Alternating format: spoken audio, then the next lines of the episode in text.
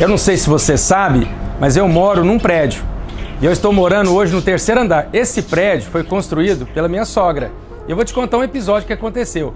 A minha sogra, ela, ela tinha uma confecção, ela começou então a construir esse prédio. Ela foi lá e contratou um, um engenheiro civil, ela contratou depois um mestre de obras e foi construindo esse prédio. Só que eles erraram os projetos.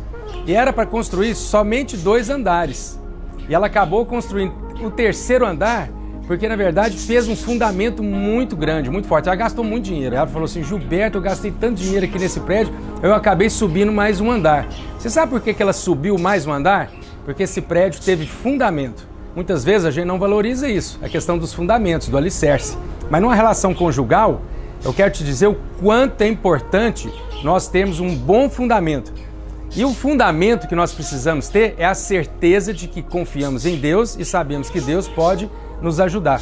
É, e quantas vezes é, nós não contribuímos à nossa relação devido valor nesse sentido, né? Então, estamos com os nossos olhos em coisas muito aparentes.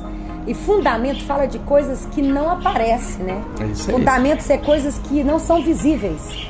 E a nossa pergunta a você é essa, né? Se liga, né? Aquilo que você tem colocado os seus olhos e talvez, com certeza, o seu coração, será que não seria algo aparente? Né? Tá aí uma boa reflexão para nós como casais, né? Se ligar mais naquilo que seja no início, aquilo que nós, quando casamos, falamos para a vida um do outro, aquilo que, que foram as nossas palavras, né? É verdade. Uma coisa interessante é que esse prédio onde eu moro, ele tem mais de 30 anos e ele não tem nenhuma rachadura. Ele não tem nenhuma trinca. Sabe por quê? Porque ele teve um bom fundamento.